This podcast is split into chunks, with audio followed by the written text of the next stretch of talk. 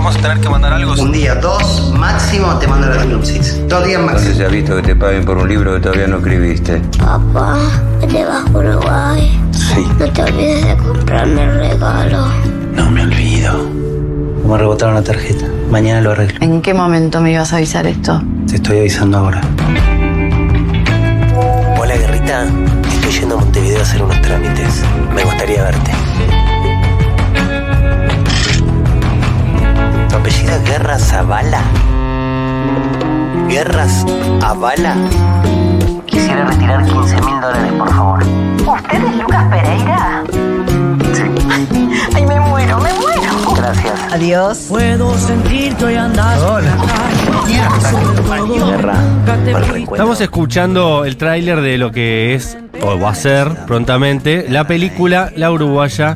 eh, podría decir que es eh, de Pedro Mayral el libro, que ha Podrías. sido un pequeño bestseller bastante extendido. Los libros no son muy leídos en Argentina, lamentablemente no se lee masivamente la literatura, pero en ese esquema La Uruguaya ha sido un bestseller. Gran novela. Gran novela Sí. de Pedro Mayral, que ha tenido, eh, por eso estamos tan contentos, y porque vamos a hablar con, eh, que tuvo una idea muy creativa, como suele tener, porque Hernán eh, Casiari es una persona sumamente creativa en todo lo que emprende, además de ser muy talentosa, y se le ocurrió hacer una película eh, con muchísima gente produciéndola. Muchos productores, si no me equivoco son 2.000, eh, yo llegué tarde, me hubiera gustado ser uno de esos 2.000, porque me gustan todas las... todas las eh, eh, emprendimientos, todas las, las nuevas aventuras que, que suele llevar a cabo Hernán Casiari, eh, que tenemos la suerte de estar conversando con él ¿Qué? acerca de cómo fue todo este proceso y cómo está. Hola Hernán, Matías Castañeda te saluda acá en Futurock. Hola, ¿cómo están chicos? Un placer escucharlos. Hola. El placer es nuestro, estamos muy contentos, vos sabés que yo te admiro muchísimo. Eh, yo suelo decir que me ha hecho reír y me ha hecho llorar con sus cuentos, cosa que no es habitual, es como el Sandrini de la literatura. me encanta eh, eh, ese homenaje sandrinesco, porque a mí mi abuela me decía todo el tiempo, Sandrini te hace reír y te hace llorar en la misma frase. Y a mí me gustaba mucho Sandrini. Espectacular. Yo me acuerdo de reírme a carcajadas y llorar. Eh, y eso no lo logra muchas personas porque tiene un talento muy grande para la escritura. Contanos cómo fue eh, el proyecto inicialmente. Ya lo has contado muchas veces, pero eh, a propósito de que la película se va a estrenar ya, ¿no? Es el jueves. O hoy mismo. Hoy, jueves, hoy es jueves. Hoy es jueves.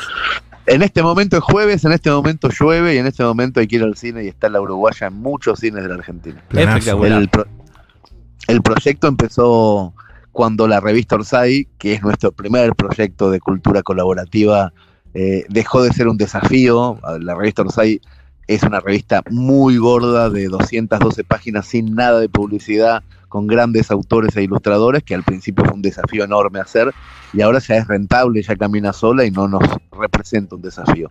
Entonces, con, con mi socio, con Chiri, dijimos, bueno, vamos a meternos en lugares donde vuelva a ser complicada la aventura y el cine estaba ahí agazapado con su, con su sistema anquilosado y viejo esperando para que para ver si se podía renovar de alguna manera. Y entonces decidimos hacer una, una película sin la intervención del Inca, sin pedirle plata a Netflix ni a nadie, solamente a los lectores de la revista. Y compramos los derechos de la, de la excelente novela de Pedro Mayral, La Uruguaya, y decidimos que podíamos hacer una película con unos 600 mil dólares. Y esa fue la plata que eh, empezamos a imprimir bonos de 100 dólares y la gente empezó a comprar bonos de 100 dólares. En un mes y medio tuvimos 600 mil dólares de 1961 socios, socios que son dueños absolutos de la película y que ya recuperaron el dinero y están ganando dinero porque la vendimos muy bien a Disney, que la está distribuyendo para todos los cines de Argentina y de Uruguay, y además dentro de un mes y medio o dos, la va a ver toda Latinoamérica por las plataformas de Disney, que en Argentina son Star Plus y en otros países Disney Plus.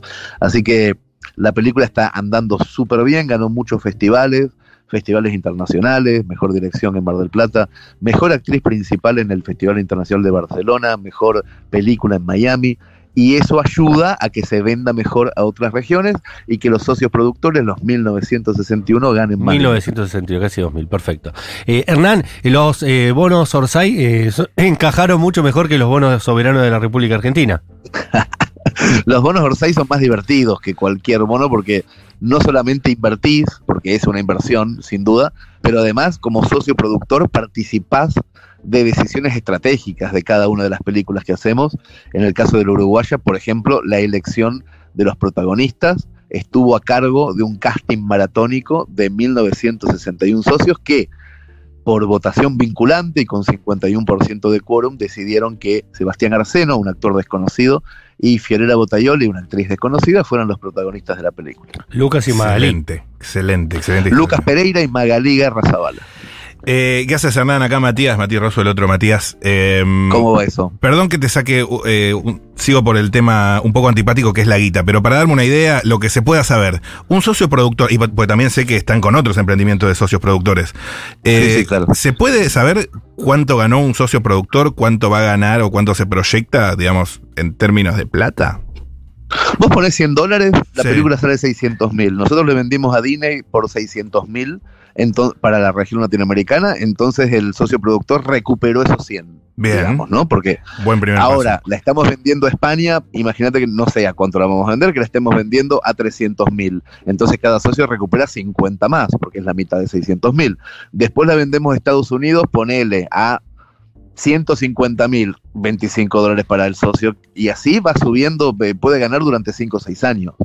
Y después con las repeticiones y después con, con, con otros De todas maneras, no hay ni un socio que juro, ganar ¿eh? plata, claro. que, que esté pensando en eso. De hecho, la gente cuando recuperó la plata la redistribuyó en la película de Peretti, que está a punto de, de empezar a rodarse ahora en Bruselas, o en las cinco pelis que estamos haciendo con, con el Dibu Martínez, con Tamara Tenenbaum. O sea, están redistribuyendo en otros proyectos porque se están divirtiendo mucho en el proceso. Claro. En realidad, están eh, con 100 dólares estás jugando durante un año y medio a meterte en las conversaciones, a participar en los guiones, a hacer encuestas vinculantes. Es espectacular. Es muy divertido el proceso, no, Es muy- no es tanto por la guita. Hermoso. Hernán, es eh, espectacular. Eh, yo decía hoy cuando arrancamos con el programa que, viste que hay cosas que uno se imagina en la vida, viste, Eh, tiene sueños, dice yo me quiero recibir, no sé, quiero escribir un libro, quiero escribir una canción que sea popular. Pero es muy difícil que una persona de clase media, clase media baja, clase popular argentina diga, yo quiero producir una película. No todo el mundo tiene la suerte de ser Axel. Kuchevaski, de tener ese talento y esa capacidad de, de la nada lograr ser un productor de éxito. Y de repente lograr ser productor de una película es casi como un desafío que no tenías nunca pensado. Sin duda. Yo tengo, y además me, me divierte mucho a veces escuchar a los socios productores que son profesionales de otros ámbitos, o tienen oficios, o son estudiantes, o son jubiladas, que eh, se meten adentro con una pasión y de verdad están a favor o en contra de tal eh, actor del casting y lo bajan y lo suben y tienen como eh, telegrams paralelos discutiendo y debatiendo. Es muy divertido el proceso, muy divertido. Eh, y yo estoy re ahí, eh, que no, no llegué a ser productor, pero si hubiera sido productor no, no estaría pensando más que en recuperar quizás la plata, pero no en hacerme millonario, sino de participar de, de- de un evento cultural. Una cosa que, por lo que estás contando, ha sido casualidad, pero a mí me parece un gran acierto, es que los actores sean desconocidos. Eh, no que no sean actores, No, que no, sean pero, actores. Pero perdón, pero Sí. no fue casualidad. Una de las primeras encuestas vinculantes que hicimos a los 1961 es si querían actores célebres y les contamos los pros y los contras de tener dos actores célebres. Ajá. eh, que los pros es que le íbamos a vender más cara en plataformas porque te compran el nombre y el apellido. claro. Claro. Y las contras es que iba a ser- íbamos a rodar el día que esos actores pudieran Y que iban a, necesitar un motorhome exclusivo y carísimo y que no se iban a poner tanto la camiseta porque son profesionales que cada dos meses ha- hacen algo distinto. Y después le dijimos, si votan actores completamente del under, íbamos a tener en contra que no la íbamos a vender tan cara en plataformas o que ahora, por ejemplo, que está en el cine, la taquilla llama con nombres y apellidos. Claro. Total. Pero al mismo tiempo íbamos a tener la posibilidad de tenerlos con la camiseta puesta, ensayando mucho más, rodando cuando queramos nosotros, y eligió el socio productor, la masa de 1961, por el 70% que no fueran actores célebres, y así nació un casting rioplatense que hicimos para encontrar a estas dos personas, estos dos grandes actores y actrices que hacen eh, la Uruguaya. Y te- lo que quería decir, te tomo lo que me estás diciendo, es buenísimo, pero que además como espectador, siempre es mucho más interesante ver una, se- una película o una serie con actores que a priori uno no conoce, porque se cree más la historia. Viste que uno Por tiene, supuesto. tiene como ese jeite de, ya sé que es ficción, pero Claro. si está Peretti o Darín, me cuesta un poco más meterme ahí, un clic más, ¿viste? En cambio, si son desconocidos, te creo la historia, por eso es un documental. Sin duda, sin duda. Y además, y además porque hay que renovar y porque hay que dar oportunidades y porque hay muchísima gente talentosa y por esto que estás diciendo, eh, el cine con, con rostros nuevos siempre es más fresco. Pero sin embargo ahora están rodando con Peretti, habías dicho. Estamos rodando con Peretti y estamos rodando también con gente desconocida alrededor. Hacemos todo lo que, lo que se nos antoja. Ajá. Diego Peretti decidió eh, dirigir su primera película. Va a ser su ópera prima. Ok. Eh, vamos a rodar en Bruselas desde noviembre. Casi todo ocurre en Bruselas, en un 70%. Y él también la protagoniza con, con actores casi todos franceses o belgas. Wow. Y es una historia alucinante. Pero al mismo tiempo estamos haciendo una película de animación con el Dibu Martínez y Liniers. Estamos haciendo una, una comedia dramática con, eh, con Saborido Capusotto. Estamos haciendo una comedia romántica con Tamara Tenenbaum y estamos haciendo una, un drama de época alucinante con Felipe Piña. Eh, estamos trabajando mucho Te en quiero, proyectos te quiero mucho. a la vista, a la vista del socio productor, o sea, el que pone, si entran ahora a orsay.org, se, se encuentran con que pueden desde mañana ver streamings todos los días con gente trabajando. Te quiero mucho, la verdad que lo que haces es espectacular, es creativo, eh, nos hace creer en Argentina, nos hace creer Argentina. en un montón de cosas. Eh, también quería consultarte sobre vos, que tenés una obra prolífica, tenés un montón de cuentos que son material de película posible. Eh, ¿Cuándo vas a dar ese salto y no te iba a ser director de, de uno de tus cuentos o de tus... Eh, sí, son novelas, no tenés, o tenés alguna novela. Bueno, más respeto que soy tu madre. Pero Sí, más respeto que soy tu madre, este, estuvo en cine hace muy poquito con Diego Peretti y Florencia Peña. Ahora va a salir El mejor infarto de mi vida con Alan Zabag y con Imanol Arias, que es una serie de seis capítulos que va a estar, creo que en Star Plus también después de enero, que es una cosa que me pasó a mí en Uruguay, que tuve Sí, un sí, infarto y conocemos casi me todos, muero sí. y bueno, etcétera, etcétera. Es- se hizo serie con eso y estamos terminando de posproducir la miniserie Canelones con Darío Barassi y Verónica Ginás, que también está basada en una historia mía. ¿y de director no te pica el bichito? No, no, en absoluto. No me gusta dire- No me gusta estar en los rodajes del cine. Me parece un, una- una- un andamiaje absolutamente jerárquico en donde hay muchas cosas en juego. Llegan cuatro o cinco camiones. Todo tiene que salir perfecto. Si llueve, te empieza a salir una úlcera. Yo me- a mí me gusta mucho ser escritor, mucho sentarme y que y poner en un párrafo cosas y que todo eso que puse ya esté grabado a fuego y el cine es mucho más difícil. Pero, que la pero literatura, entonces, y hay mucha gente que es profesional de eso y yo lo que quiero es que tengan mucha plata para que lo puedan hacer muy bien. pero me imagino que en todos estos proyectos de Orsay, cada tanto pasarás por el rodaje a otear en qué andan o ni eso. No, sí, sí, por Ah, supuesto. ah. Estoy, estoy en todo, pero no soy el que dirige. Soy el que dirige el tinglado para que otros puedan dirigir muy bien. Espectacular. Eh, está diciendo yo ante, antes que nada soy un escritor y también escuché no hace mucho tiempo atrás que estabas medio bloqueado, que no estabas escribiendo más, que no te salía, que no tenías ni siquiera la voluntad de hacerlo porque estabas como en otro plano. ¿Volviste a escribir? ¿Estás como en eso, le- te volvió a picar el bichito de la escritura o estás ahí en la mitad? No, no, no, no es que me, me bloqueé, sino que la cantidad de cosas fascinantes que hay alrededor me llevaron puesto. O sea, estoy haciendo un montón de cosas en donde escribir no está dentro de las posibilidades del tiempo. Pero sin embargo, me inventé un sistema en, en la radio donde voy muy temprano, por ejemplo, mañana, los viernes, me voy muy temprano al, al programa de Andy Kuznetsov Sí, claro. muy temprano, cuando recién empiezan y en la apertura escucho lo que hablan, la mesa, lo que hablan los oyentes, me llevo un montón de datos y de 10 a 12 escribo un cuento y lo leo en voz alta a las 12 y 20.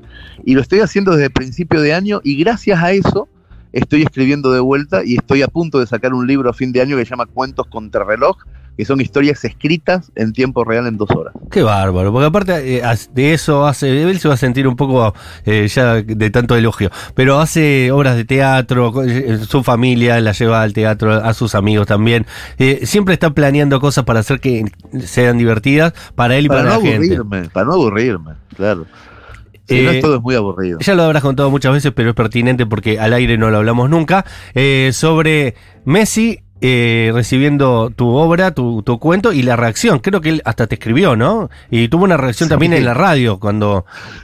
Sí, fue muy increíble. Fue dos días después del Campeonato del Mundo, el día 20, cuando llegaron todos a la Argentina para, para, para hacer esos festejos multitudinarios que hubo en la calle y un poquito antes yo escribí un, un texto, en realidad leí el resumen de un larguísimo texto que salió en la revista Orsay sobre, sobre Lionel Messi y sus años de, de- los primeros años de inmigrante en Barcelona, que yo compartí en, Claro. en tiempo con él, en los 2000, y, escribí un texto que lo leí, lo subieron a TikTok, estaba Antonella esa mañana tomando mate con Lionel, mirando TikTok, llegaron los dos en la cama a ese a ese cuento y se lo quedaron escuchando durante nueve minutos, que es lo que dura, y se emocionaron mucho. Me contaron después, un rato después, en un WhatsApp, eh, en la que mandaron a la radio, eh, me contaban que se habían emocionado mucho con ese texto, que era verdad todo lo que yo contaba. Yo sospechaba cosas, no sabía si eran verdad o no, y me confirmaron que sí, y después,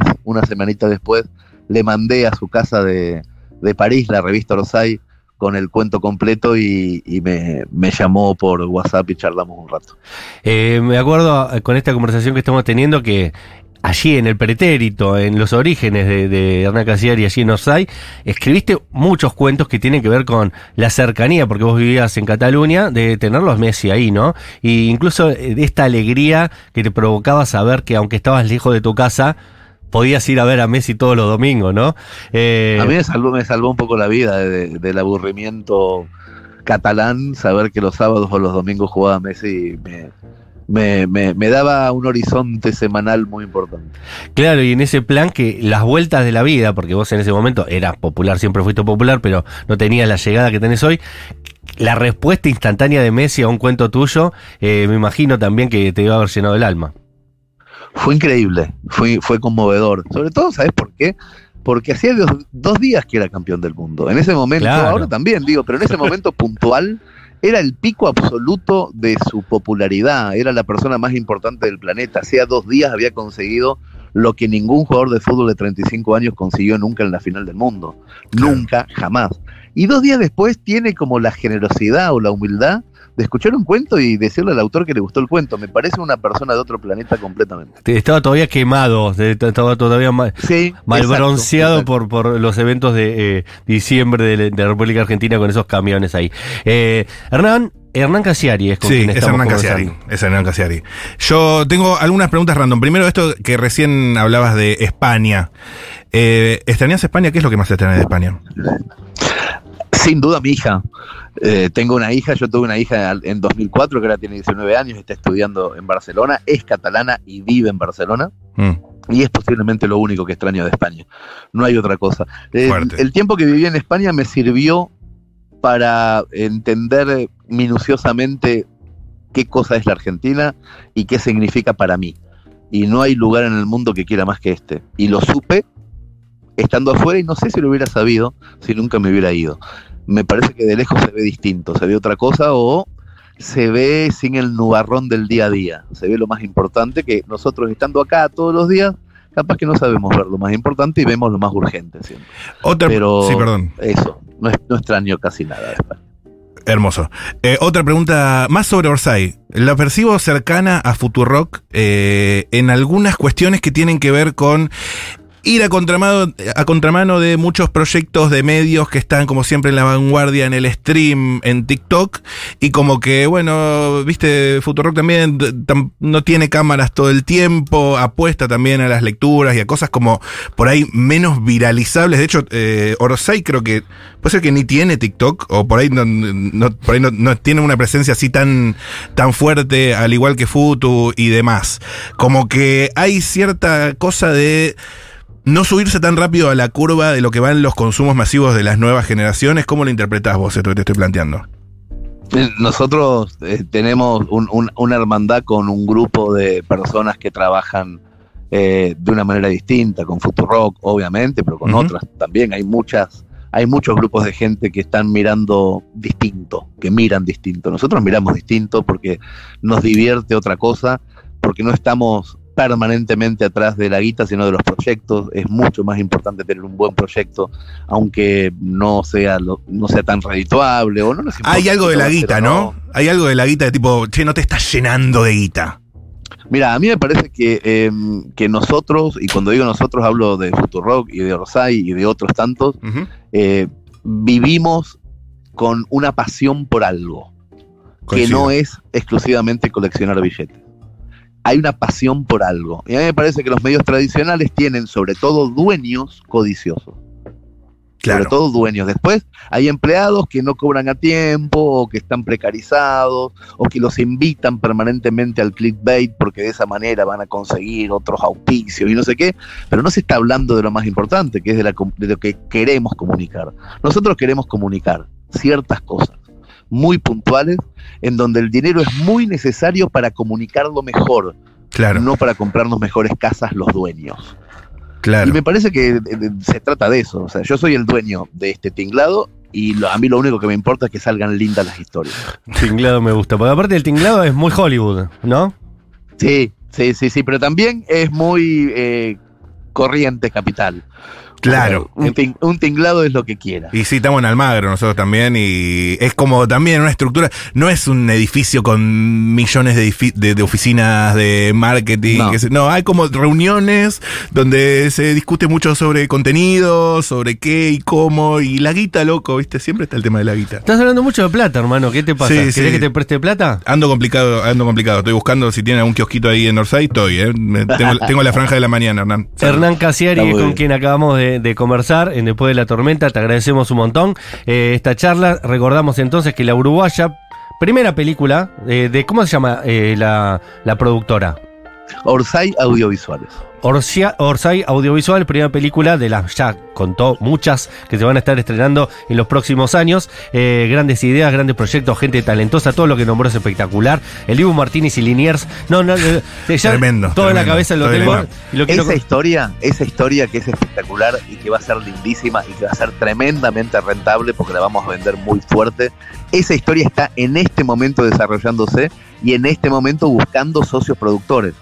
Hoy, a Yendo. esta hora, somos 2.135, seguramente serán unos 5.000, pero métanse en orsay.org, fíjense cómo funciona porque es realmente muy divertido. Estoy para jugarme una fechita, ¿eh? Yo, yo llego a casa y. Dale, dale, metan, metan, hago una metan transferencia. Eh, es mucho mejor invertir en este tipo de cosas que invertir en la bolsa, que invertir en acciones, que invertir En en, Mercado dólares. Libre. Eh, eh, para, si la tenés ahí en Mercado Pago que te dan un puchito por día. Total. Ponela ahí. Ponela con Hernán, eh, con Hernán y su, y su gente. ¿Cómo?